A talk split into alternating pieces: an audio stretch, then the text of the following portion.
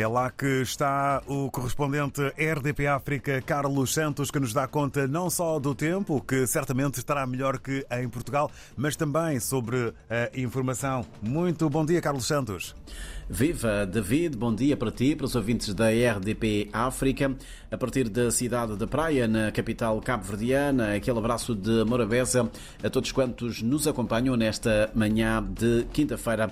Como já tinha avançado na semana passada, o tempo começa a ficar mais eh, fresquinho. Nesta altura, os termómetros indicam 23 graus de temperatura média ambiente do ar.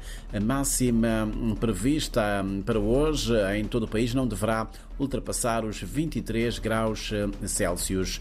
Olhemos então para os temas e assuntos que estão na linha de frente da atualidade informativa para estas bandas. O chefe do governo representa o arquipélago no próximo sábado, na 28ª Conferência das Nações Unidas sobre Alterações Climáticas, COP28, nos Emirados Árabes Unidos. Na sua comunicação, o primeiro-ministro chamará a atenção para a necessidade de se adotar um modelo de financiamento diferenciado para os pequenos Estados insulares em desenvolvimento. O chefe do governo deverá ainda participar no evento paralelo sobre transformar o financiamento climático organizado por Portugal. Na ocasião será assinado uma adenda ao Acordo Climático e Ambiental, seguido de um encontro com o primeiro-ministro português António Costa. Falando ainda da diplomacia, o Ministério dos Negócios Estrangeiros, Cooperação e Integração Regional e o Sistema das Nações Unidas em Cabo Verde realizam esta quinta-feira a reunião do Comitê de Pilotagem do One UN em Cabo Verde no âmbito da implementação do novo quadro de cooperação para o desenvolvimento sustentável das Nações Unidas 2023-2027. A cerimónia da abertura será presidida pelo chefe da diplomacia cabo-verdiana Rui Figueiredo Soares, e contará com a presença da coordenadora residente do Sistema das Nações Unidas em Cabo Verde, Patrícia Portela de Souza. Agora, algumas notas culturais. Arrancou ontem a oitava edição da Feira do Artesanato e Design de Cabo Verde, Urdi.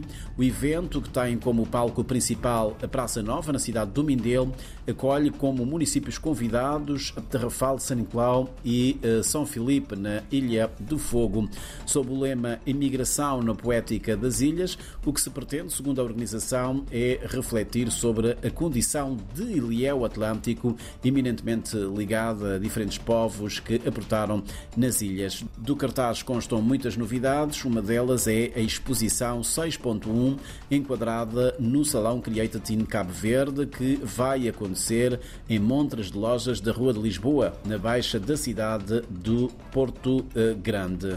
Do artesanato para a fotografia é inaugurada amanhã, sexta-feira, dia 1 de dezembro, a exposição fotográfica intitulada 2 em 1, da autoria do jornalista da Agência Cabo-Verdiana de Notícias, Simão Rodrigues. A mostra que estará patente ao público no Salão do Munícipe, na Câmara Municipal da Praia, visa celebrar os 35 anos de carreira eh, do jornalista. De acordo com o repórter da Infopress, trata-se de uma compilação de 45 das 3 mil fotos por ele captadas ao longo destas três décadas e meia. Em parceria com o irmão Luís Rodrigues, será também inaugurada no mesmo espaço uma vasta e rica coleção de discos vinil dos últimos 50 anos. Agora, a música nesta espécie de cartaz cultural de Cabo Verde. O município de São Domingos, a poucos quilómetros aqui da cidade da Praia, acolhe no próximo domingo uma tarde cultural de concertos no âmbito da Semana da Morna. A festa da música Rainha Dinos Terra acontece no Parque de Estacionamento da Praça de Pastel. Portanto, David é mais um tributo à Morna, património cultural e material de Cabo Verde.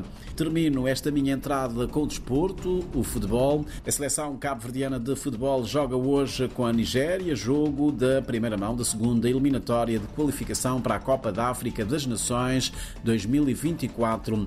O jogo está marcado para as 16 horas locais, 14 horas em Cabo Verde, mais uma em Lisboa, no estádio Abuja Abiola. As cabo-verdianas voltam a defrontar as nigerianas no dia 5 de dezembro, no Estádio Nacional, aqui na Cidade da Praia.